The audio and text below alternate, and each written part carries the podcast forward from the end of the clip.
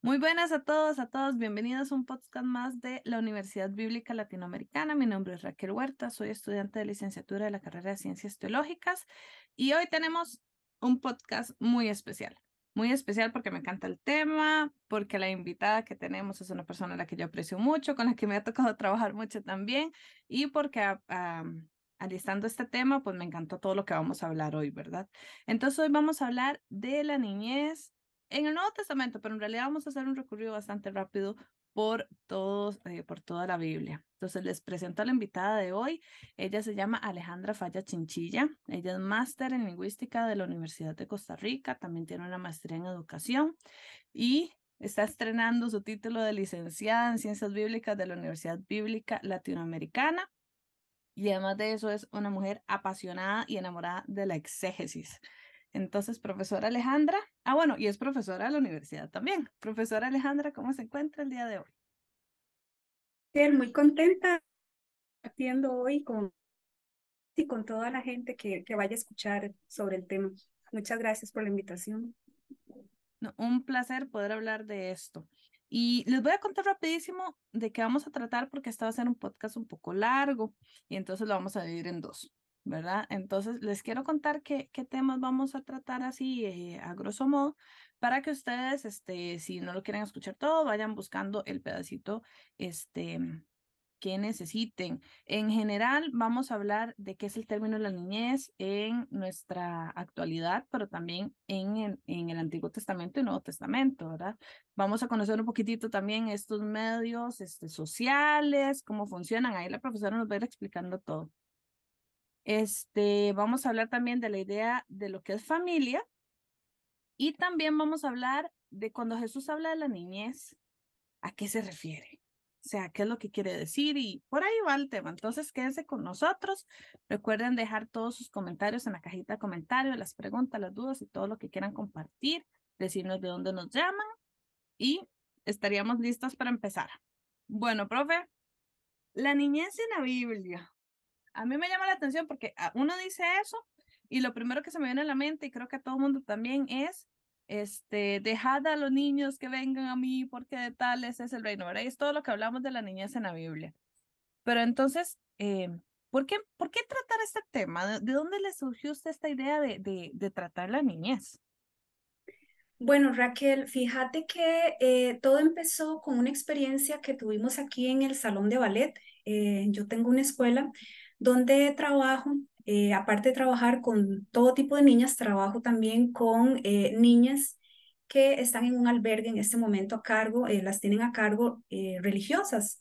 Son niñas ya declaradas en estado de abandono algunas y otras están en procesos de adopción y otros con cuestiones legales. El asunto es que las niñas las traen regularmente a clases y un día se dio un evento durante una clase donde una niña que viene a clases regularmente, me consulta abiertamente en frente de todas las estudiantes porque dos niñas de, de esta casa, de este lugar, se dicen que son hermanas y ellas no son hermanas, ¿verdad? Porque ella les preguntó que, que quién era la mamá y, todo, y las dos dijeron madres diferentes. Entonces, en ese momento, em, yo no pude darle respuesta, sino que le di la, la palabra a la niña a la cual estaba dirigida la pregunta.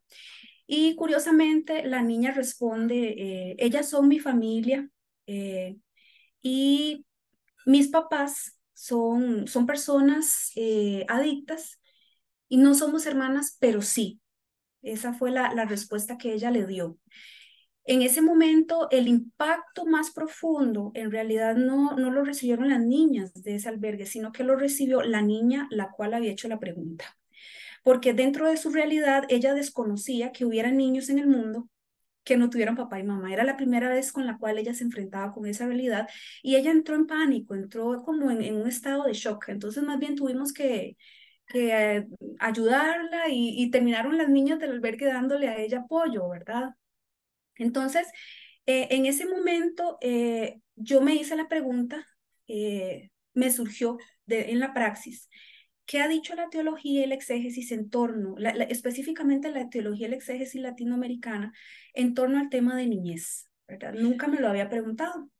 Entonces, eh, empecé en el proceso de investigación y terminó siendo eh, mi tesis de licenciatura, pero lo que más me impactó no fue tanto lo que encontré, sino lo que no encontré, ¿verdad? Lo que me motivó este, a seguir trabajando el tema. Y empecé a delimitarlo, ¿verdad? Em, durante, desde la etapa de los años 90 hasta la fecha, hubo varios trabajos que se hicieron en, en revistas de, de, de reconocido nombre y de, y de larga data, ¿verdad? En Latinoamérica. Eh, yo me di a la tarea de buscar todas esas informaciones y de leerme todo lo que se había escrito en torno a niñez, que en realidad no era como tanto lo que había. Em, y me di cuenta que obviamente cada artículo, cada investigación respondía a una época específica. Estamos hablando desde los 90 hasta la fecha. Entonces eran contextos muy distintos, eh, posiciones muy distintas, marcos metodológicos muy distintos a los que actualmente se están utilizando. ¿verdad? Entonces, el tema de las niñeces eh, me apasionó en ese momento y decidí este, em, enrumbarme en esto. Eh, una de, de las, em, de los faltantes que noté es que em, prácticamente todo el material que yo leí, obviamente traducía la defensa de las infancias, ¿verdad? En Latinoamérica. pero eh, carecían como de un aparato este, metodológico eh, consolidado para abordarlo. Entonces, lo, que, lo fundamental que yo encontré, Raquel, en todas esas informaciones fue que las temáticas elaboradas en torno a las niñeces em, enumeraban una serie de rasgos, ¿verdad? De lo que se consideraba ser una persona infante. Entonces, ¿qué vi yo ahí? Se registraban eh, una serie de conceptualizaciones parámetros, requisitos, pero sobre todo había sobrevaloraciones de lo que era ser un niño o una niña. Y esas sobrevaloraciones terminaban mitificando a los niños. Entonces, los rasgos de las infancias estaban vinculados más que todo a una serie de estereotipos, ¿verdad?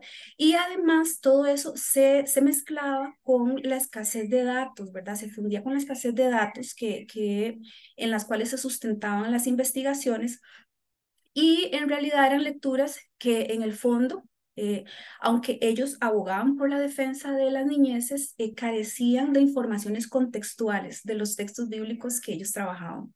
Mm, eh, carecían de fuentes documentales o sencillamente carecían de mediaciones, ¿verdad? Entonces, ¿cuál fue la problemática que encontré ahí? Que considerar un texto sin delimitar un tipo de mediación metodológica ¿Qué, era lo que estaba haciendo en ese momento? Descubrí una realidad que realmente me impactó. Los discursos, aunque eran muy piadosos, muchos fortalecían, ¿verdad? Esos sistemas de abuso de forma inconsciente. ¿verdad? Este, porque al considerar a los niños y a las niñas como prototipos o modelos construidos, ¿verdad? Sobre rasgos sobrevalorados, lo que hacían era reproducir lecturas que este, lo que hacía era fortalecer ese sistema este, de, de violencia contra los niños. Entonces, no sé, a grandes rasgos, no sé si puedo describirte cuáles fueron las líneas. las, las lecturas partían, por ejemplo, de, de esquemas moralizantes. Entonces, por ejemplo, me encontraba textos que se habían hecho con realidades de Brasil, por ejemplo, en los años 90. Entonces, el texto, al no tener mediaciones, el texto decía qué estaba bien y qué estaba mal. Entonces, ¿cuál es el problema en ese sentido, Raquel? Que terminan siendo lecturas moralizantes, ¿verdad? Que no permiten un diálogo fuera de un contexto. Entonces se tomaba cualquier texto de la Biblia y se trataba de ver a la niñez en ese texto, olvidando que ese texto fue, que fue generado en un contexto específico. Entonces al final se terminaban haciendo lecturas casi que forzadas, ¿verdad? Este, además, había otro rasgo muy importante, Raquel. Eh, las personas iban al texto de la Biblia con los esquemas que tenemos actualmente, los esquemas contemporáneos. Entonces, a través de la noción de niñez que nosotros manejamos actualmente, bueno, porque hay muchas definiciones de niñeces dependiendo de dónde se la aborde, ¿verdad? Este, ellos utilizaban, ellos y ellas utilizaban esos esquemas contemporáneos para irse al texto que fue generado miles de ¿verdad? Con esta visión moderna. Entonces, de ahí eso, este, es, sería como muy injusto con el texto y con la realidad, con, las posibles realidades, ¿verdad? Que se puedan encontrar allí. Profesora, eh, perdón, hay una interrupción, nada más, este, para que no se me olvide. Lo que usted dijo al principio, solo para decirlo en otras palabras, usted lo que nos está diciendo es que em, estas, estos manuales, o es, como los manuales que uno usa para dar eh, escuela dominical, me imagino de lo que se está hablando, ¿verdad? Esas, estas lecciones ya, ya hechas, lo que hacen es utilizar un modelo por así decirlo, como de niñez perfecto, como que un niño o una niña es así, es bueno, no miente, no, o sea, e, este tipo de cosas que tal vez los que tengamos hijos o sobrinos o familiares sabemos que tal vez no, no están así, o sea, que sea un nivel de inocencia y todo, pero que hay otras cosas. Y entonces, a raíz de, este, de, esta, de esta etiqueta, por así decirlo, de esta niñez, se están haciendo relecturas o lecturas del texto bíblico. Eso es lo que usted nos está diciendo.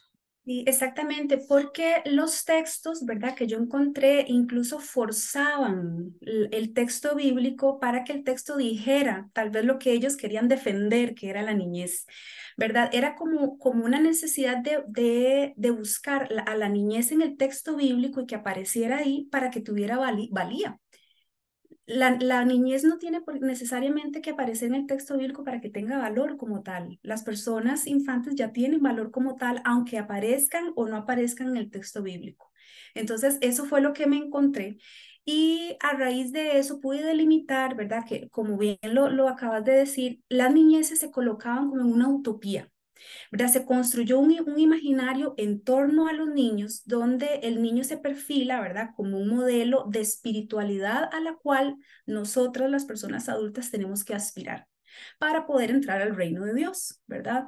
Entonces, ellos son arquetipos de misericordia, eh, eran eh, calificativos de este tipo, arquetipos de misericordia, modelos de espiritualidad, eh, verdaderos sacerdotes, ¿verdad? Entonces, Raquel, estamos cayendo en una contradicción, ¿verdad? De un adultocentrismo, estamos dándole la vuelta al asunto y estamos poniendo al niño como, como núcleo, ¿verdad?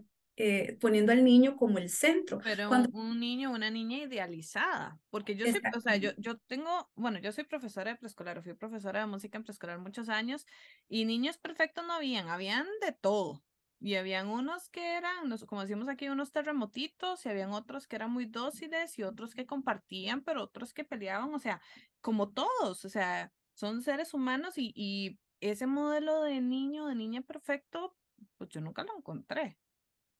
Claro, y vea que Raquel, esta experiencia tuya enriquece mucho esta otra parte, porque entonces uno de los temas centrales que se tocaban en todas las investigaciones era el juego como una tipología idealizada. ¿Verdad? Entonces, una frase que era así, mm, que aparecía de forma muy frecuente en todo el material era que había que, volverse o hacerse como niños, ¿verdad? Y a través, y ser como niños, volver a, a jugar y modelar nuestras conductas como los niños, ¿verdad? Que esos son temas que se han trabajado desde la psicología para, para otros temas y otras perspectivas.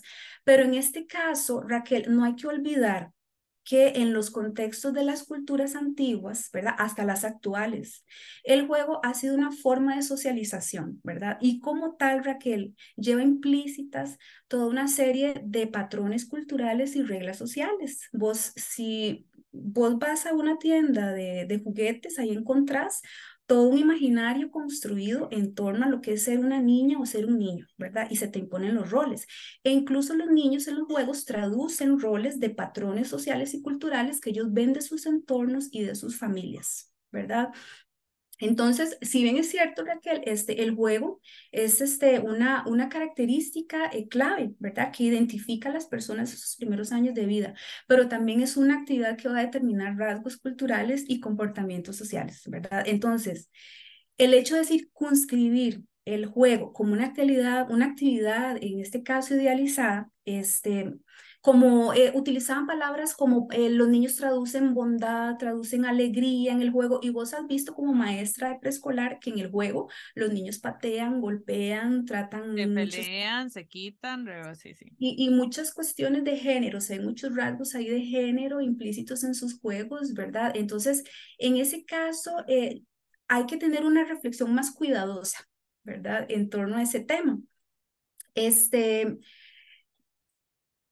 si nosotros nos vamos a la antigüedad, por ejemplo, y analizamos los documentos que, que se han encontrado, ¿verdad? Y todas las pruebas arqueológicas, Este, o las narrativas extrabíblicas. Podemos ver, por ejemplo, que en la cultura espartana, en el siglo V y en el siglo IV, el juego era una preparación para la guerra, Raquel. O sea, los, todos los juegos vinculados con los niños, específicamente varones, estaban vinculados a la guerra porque los espartanos, su arete era la guerra, ¿verdad? Estaban preparados para eso. Entonces, en gran medida, lo que se consideraba en esa época de gran honor, ¿verdad? Y obviamente los juegos para las niñas estaban reservados para el ambiente del hogar, ¿verdad? Para la administración del loicos.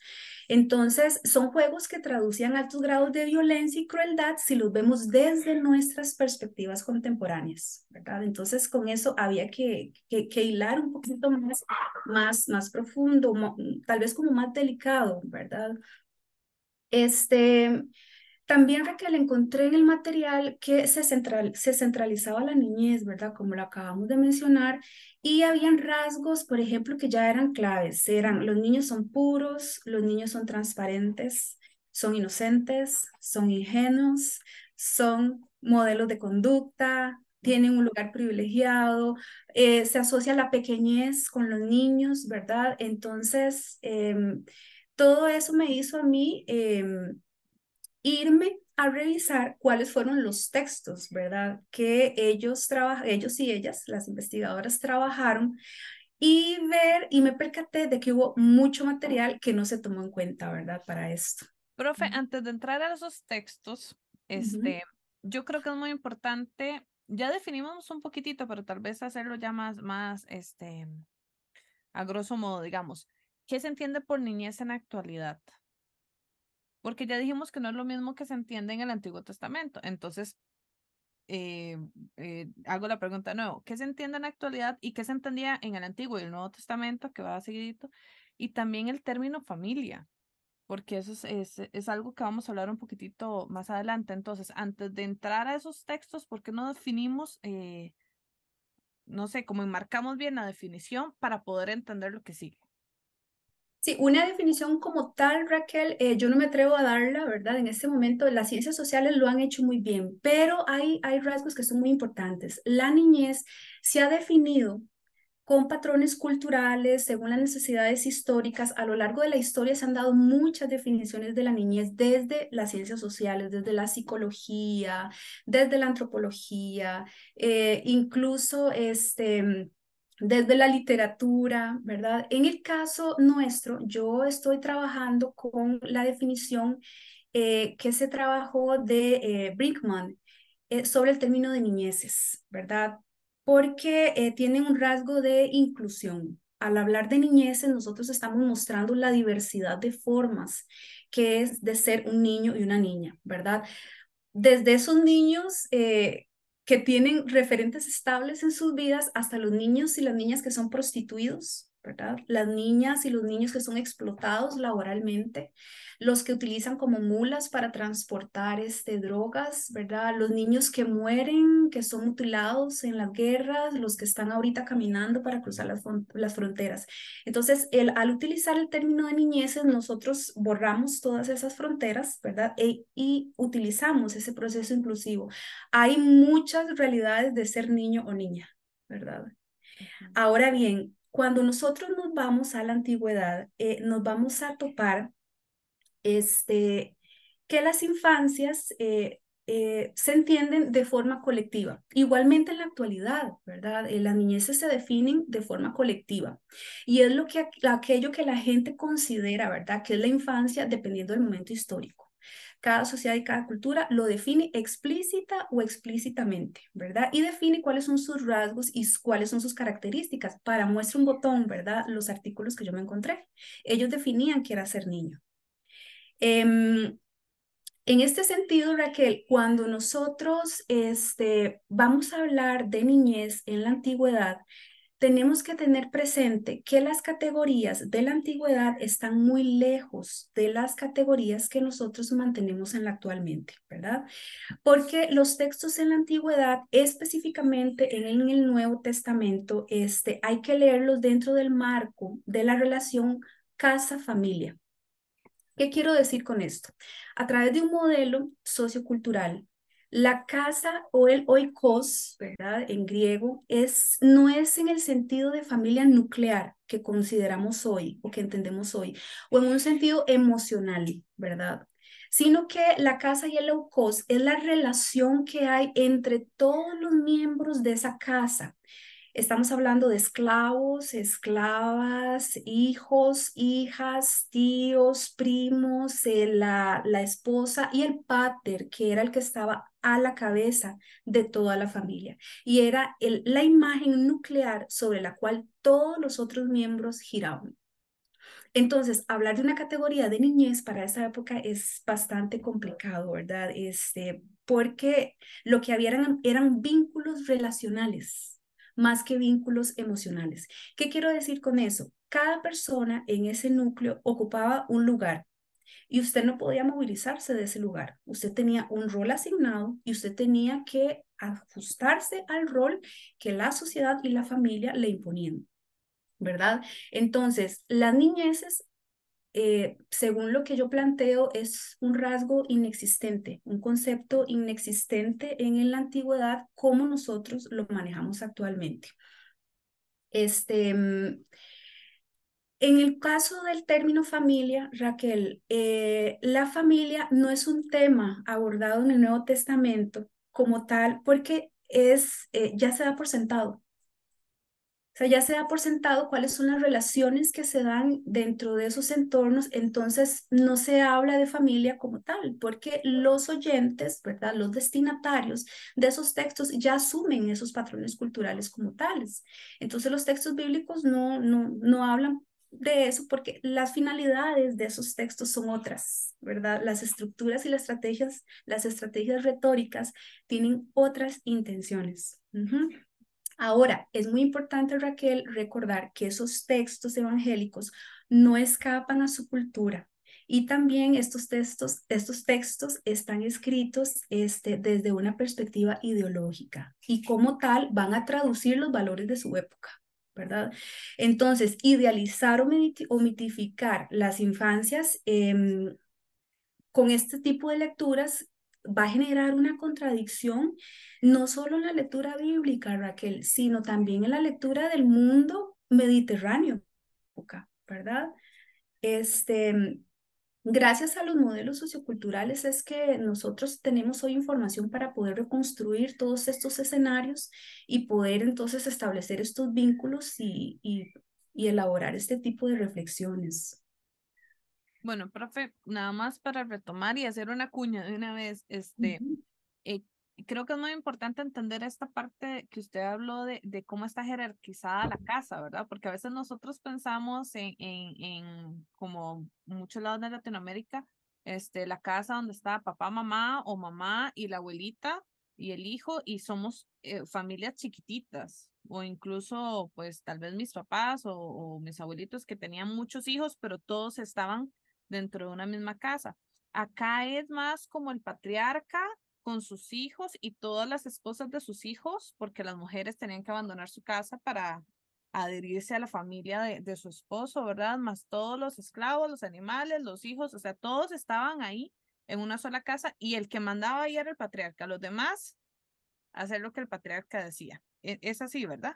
Exactamente, sí, hay ciertos rasgos que son muy específicos y que los muchísimos investigadores e investigadoras, ¿verdad? Eh, para el siglo I, Raquel, los rasgos son eh, específicos. Primero, cada miembro del grupo tiene un rol específico, ¿verdad? Estamos hablando de grupos, grupos familiares. Ahora, como bien lo señalabas, la figura central era el pater, ¿verdad? Y todo se movía, el pater obviamente se movía en un espacio público, mientras que todos los miembros exclusivamente las mujeres, se movían dentro de un espacio privado, que era dentro del oikos, porque la mujer era este, educada para administrar, ¿verdad? Ese, ese oikos, ese espacio. Ahora, hay, hay un rasgo que es importantísimo que tenemos que señalar, es que los miembros de ese grupo se deben al grupo. ¿Qué quiero decir con esto?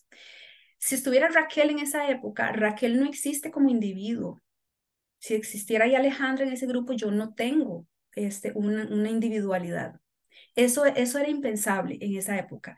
Entonces, si existe Raquel, usted tiene una existencia en correspondencia al grupo. O sea, su personalidad no es Raquel, sino que su personalidad se debe a ese grupo, a esa familia como tal. Soy la hija de alguien o la esposa de alguien o... Exactamente. Soy, en referencia a alguien.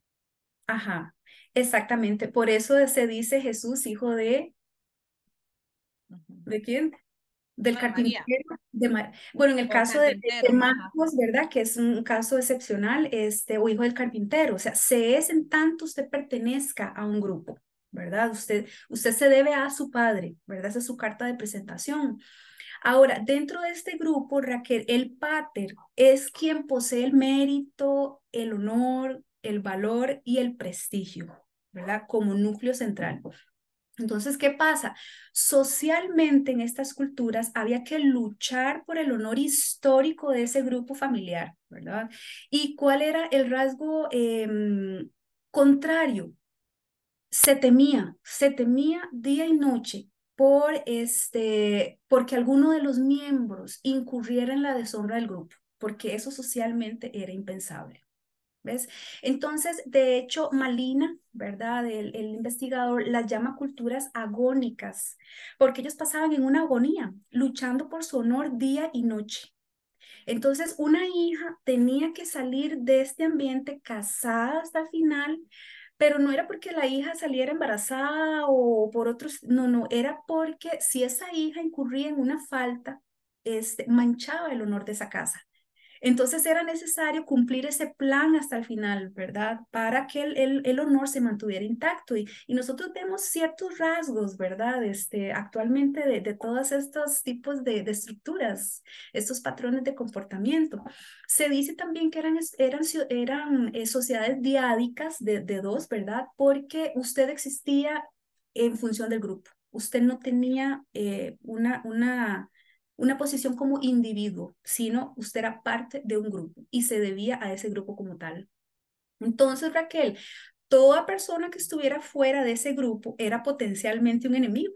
Entonces, toda interacción social que tiene lugar fuera de la propia familia o del círculo de amigos, ¿verdad? Era percibida siempre como un desafío al honor. Entonces, se vivía en una constante agonía. ¿Verdad? Ahí es donde si nosotros tomamos estos modelos para acercarnos a los textos bíblicos, ahí vemos lo trascendental del actuar de Jesús, ¿verdad?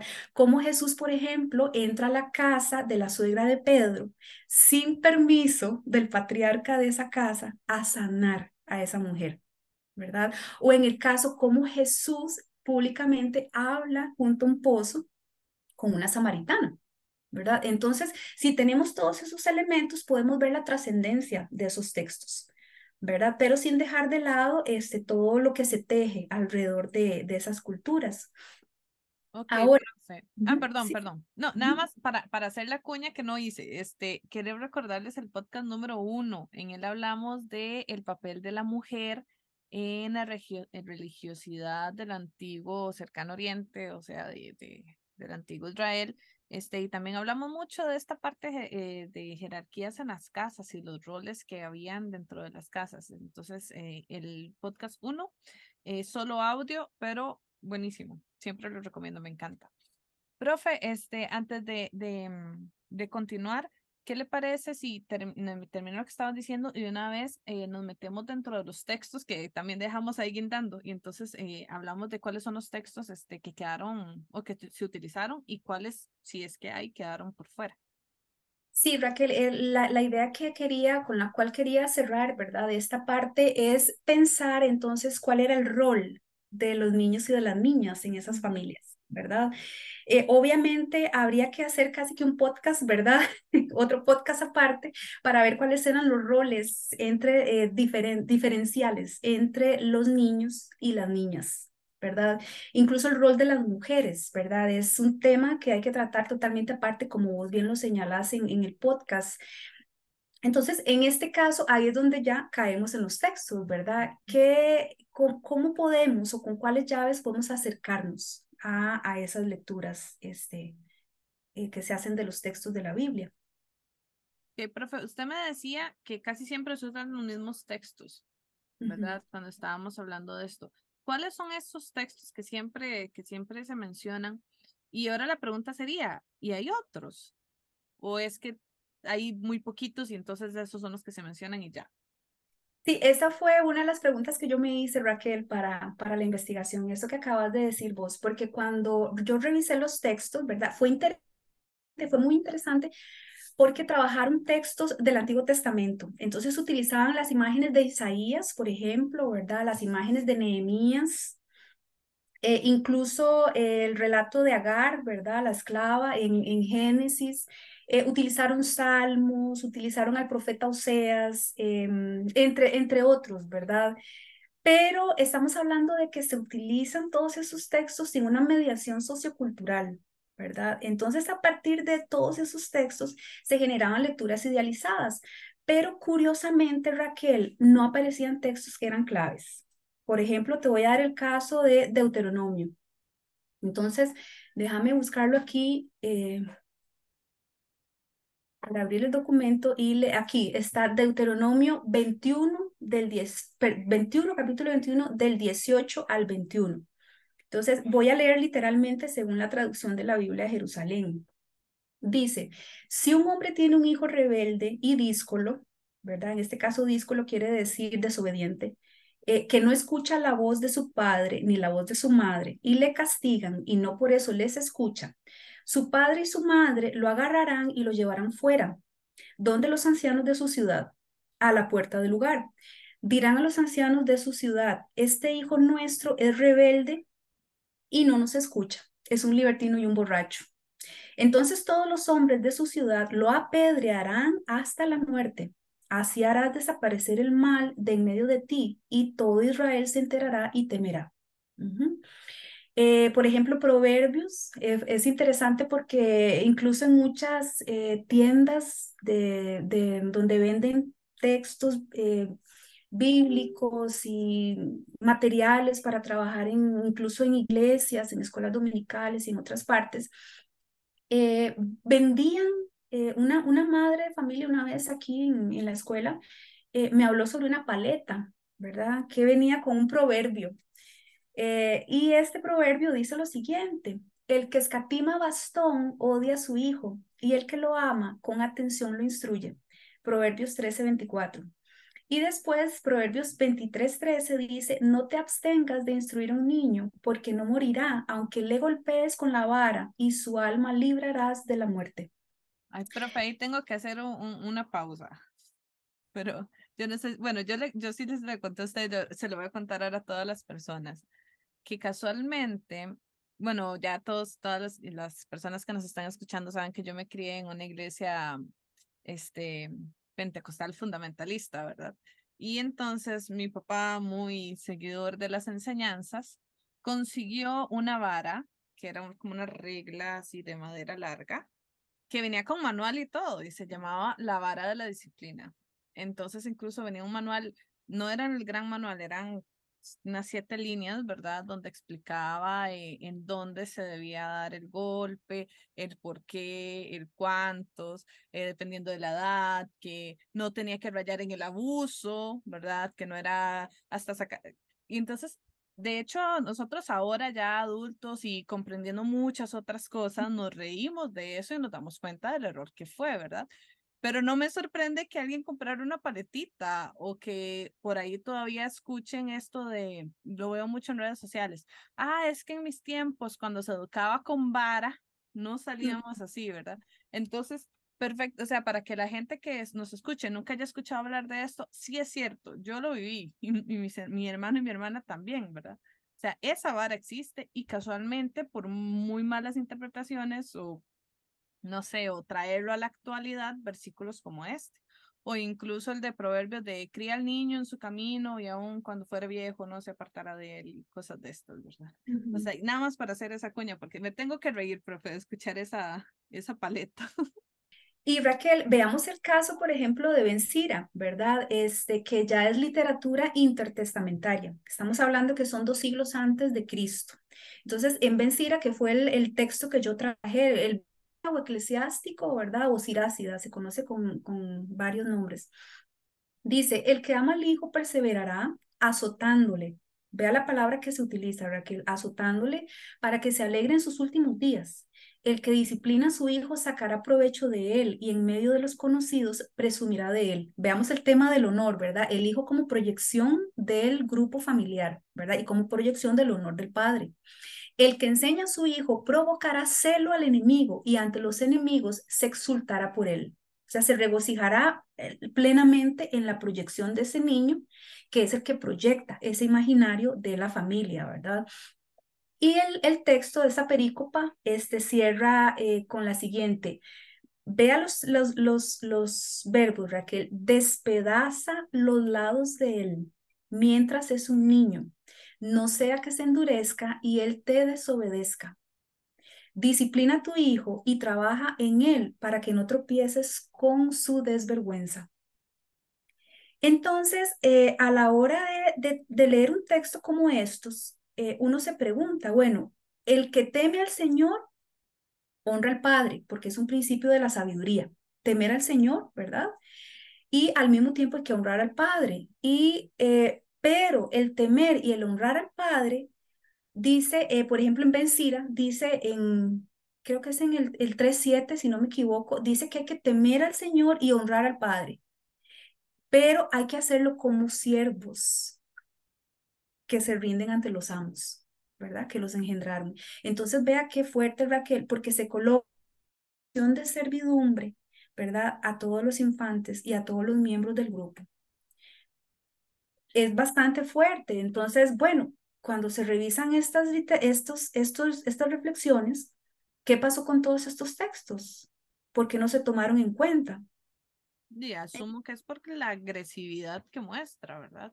Porque a mí una persona desde pequeña me se sigue estas leyes y me despedaza a los costados, ¿en qué momento lo voy a desobedecer? Claro. Pero no por respeto, es por miedo al castigo. Exactamente, porque es el principio del temor, ¿verdad? El principio del temor a Dios es también el principio del temor al Padre del hogar. Entonces, vea que eh, yo la respuesta que me di en este momento, Raquel, fue sencillamente que es, es mucho más práctico y es más sencillo trabajar con textos que brinden referentes estables, a trabajar con textos que te entran, que te hacen sumergirte en una contradicción. Porque uno dice, bueno, ¿qué es esto? ¿verdad? ¿Cómo proceso esto y, cómo, cómo leemos esto? Entonces, em, en este caso, aquí vemos claramente, ¿verdad? Cuáles son los roles y cuáles son las dinámicas es, en torno al, al grupo familiar. Ahora bien, esto en el Antiguo Testamento, pero si entramos a los textos del Nuevo Testamento, ¿verdad? Que es lo que ahorita nos, nos interesa, este, los textos que se trabajaban eran los famosos, dejar que los niños vengan a mí o hay que ser, eh, volver a ser como niños para entrar al reino de Dios, ¿verdad? E, eran esos, sencillamente.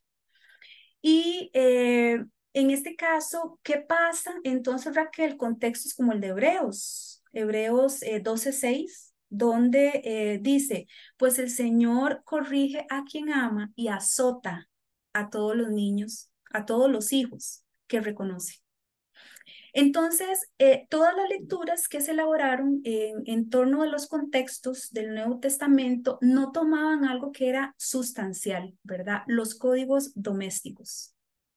Entonces, los textos eh, se remitían a hacer una descripción de qué, de qué significaba, por ejemplo, el término tecnón, ¿verdad? Que era cuando se consideraba al niño o a la niña, este tecnión o tecnión cuando era un niño pequeño. Entonces, empezaban a hacer como un glosario ¿verdad? De, de las palabras, cómo se usaban, pero a tipo glosario, olvidando el texto en el que estaban sumidas esas palabras en, en los textos del Nuevo Testamento. Y además de eso, sin tomar en cuenta este, los modelos socioculturales, los posibles modelos socioculturales del momento y sobre todo sin tomar en cuenta los códigos domésticos. Ningún texto trabajó, por ejemplo, las cartas pastorales donde se le dice a la gente claramente cómo se tiene que comportar un hombre, cómo se tiene que comportar una mujer, eh, cómo tiene que, que regular el hombre el hogar, cómo lo tiene que dirigir. Entonces ahí eso fue otro, otra beta, ¿verdad? Que encontré eh, para, para ir desarrollando este, la, la, la investigación.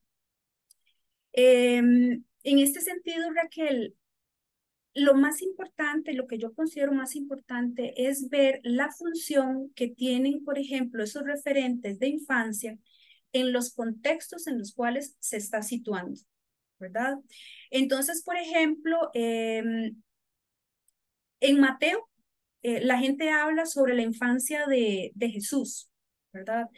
Lo que pasa es que en, en, ese sentido, el término ¿verdad? de infancia y el tema de la infancia, este, lo, que nos está, lo que nos traduce es un tema eh, vinculado a la genealogía de Jesús, porque la estrategia retórica ahí es otra, ¿verdad? Lo que se está procurando es vincular a Jesús genealógicamente como hijo de David o como hijo de Abraham, ¿verdad?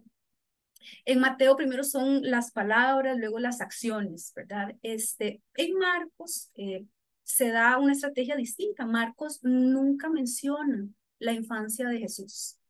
Marcos entra de golpe. Es un evangelio que es, eh, es casi que exacto, directo, recalcitrante, ¿verdad?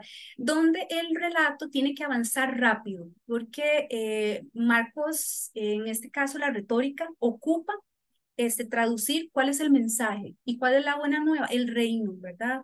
El reino de Dios. Este, en el caso de Lucas, de, cuando se habla de la infancia de Jesús, este, Lucas es más lento, ¿verdad? Eh, y él da la genealogía, imagínense, desde Adán. Entonces, hay, hay un tema del honor. Si lo vemos desde la perspectiva sociocultural, vemos que el tema de niñez no se está tratando el tema de niñez como entendemos hoy, sino que la estrategia retórica es vincular a Jesús con una genealogía. Un dato muy curioso, en los textos que encontré, solo uno de los artículos que este, trabajaba el tema de la infancia de Jesús, pero en el Evangelio de Tomás, que es un evangelio copto egipcio, ¿verdad? Y el, el investigador, de una forma muy, muy pedagógica, muy interesante y también muy literaria, este, nos describe cómo Jesús desde los cinco años lo, lo vemos modificándose y aprendiendo, ¿verdad? No es solo una mención de la infancia, sino que vemos a un Jesús que se va reconociendo entre los otros, que comete errores, que, como decimos aquí en Costa Rica, se jala tortas, ¿verdad? Y, y dentro de ese proceso, Él se va construyendo. Entonces vemos a un Jesús, eh, una persona niño, que es parte de una sociedad y como tal debe dejarse aprender también. Él se deja, este, tiene que dejarse enseñar. En, como, como todos y todas nos, normalmente en nuestra sociedad. Exactamente. Entonces, eh, en cuanto al, a eso estamos hablando, ¿verdad? Todo este recorrido que te acabo de hacer es en cuanto a los términos. Por ejemplo, en el Evangelio de Lucas, este, Raquel, la palabra oikon se utiliza para casa. Y oikos, ¿verdad? Es en el, en el sentido de familia amplia. ¿Verdad? Y de hecho, en, en, en Hechos aparece la palabra eh, sigenian. Sigenian está más que todo vinculada, ¿verdad?, a un asunto de descendencia. ¿Ves? Entonces no encontramos esa vinculación que nosotros tenemos aquí almacenada, obviamente porque somos personas eh, de la actualidad, que tenemos eh, un imaginario aquí incorporado y una cultura y una historia, ¿verdad? Incorporada también. Y con esa historia nos vamos a los textos.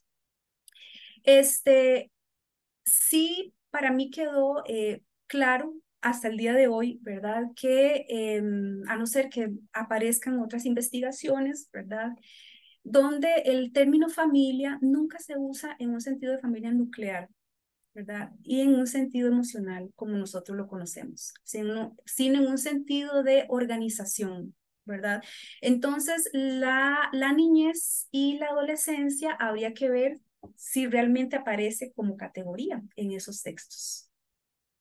Además, ahí, este, vamos a ver si no estoy mal con, con estos datos, pero igual un, un hombre, un niño pasaba a ser adulto muy joven, ¿verdad? No es como, como nuestras realidades que se considera adulto después de los 18 años, aún así de los 18 hasta los 35 es una persona joven, ¿verdad? Y después de los 35, etcétera, etcétera.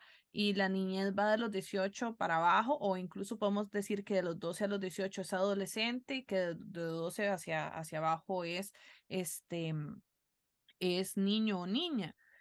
En ese entonces, no. O sea, si más no me equivoco y, si aquí usted me corrige, profesora, este, el cambio a la adultez es bastante abrupto y es mucho más, muchísimo antes. No, si no me equivoco, a los 12 años ya existía como esta vida pública también. Sí, claro, en los primeros años de existencia de, de, los niños y las niñas, ellos estaban bajo el refugio de la protección materna, dentro del hogar, totalmente mimados, cuidados, pero posterior, ya a partir de los siete años, incluso eh, un niño podía ser dentro de las culturas del Mediterráneo, ya usted podía tener asignado una esposa desde los siete años, ya sabían con quién la iban a casar a usted desde esa, desde esa etapa. Y eh, a los 12 años sabemos, ¿verdad?, que se hace ya la transición en las culturas este, judías al proceso de la adultez. Entonces vea, Raquel, que las temporalidades terminan siendo muy relativas. Y de hecho, nosotros el término, el concepto que tenemos de adolescencia o preadolescencia, dentro de esas culturas... existe. No, no, no ni siquiera existía, la concepción de, de, niñez como categoría, ¿verdad? Entonces, mucho menos este tipo de categorías que nosotros actualmente tenemos. Entonces, eh, las infancias, en este sentido, Raquel, no corresponden en la antigüedad a un segmento social particular, porque ni siquiera se precisan, ¿verdad? Las niñeces como categoría. Este, mm, en este sentido, si se es niño o niño, ¿verdad? No es por una condición per se, ya por una condición que usted tenga, sino que usted es niño o niña en relación con otra persona. ¿verdad? Usted no es niño o niña como tal, sino que usted existe en relación con el vínculo a alguien más, ¿verdad? La sola individualización del concepto de niñez no, no tiene ningún significado en, en estas culturas. Muchas gracias por escuchar y por ver esta primera parte de este podcast sobre niñez en, en la Biblia, tanto en el Antiguo Testamento como en el Nuevo. En dos semanas seguiremos con la segunda parte donde podremos ver un poco más cómo este contexto del que hemos estado hablando tan ampliamente influye o no influye en lo que Jesús menciona en los evangelios sinópticos de la niñez. Entonces nos vemos dentro de dos semanas. Hoy les acompañó Raquel Huertas con la profesora Alejandra Vega. Hasta pronto.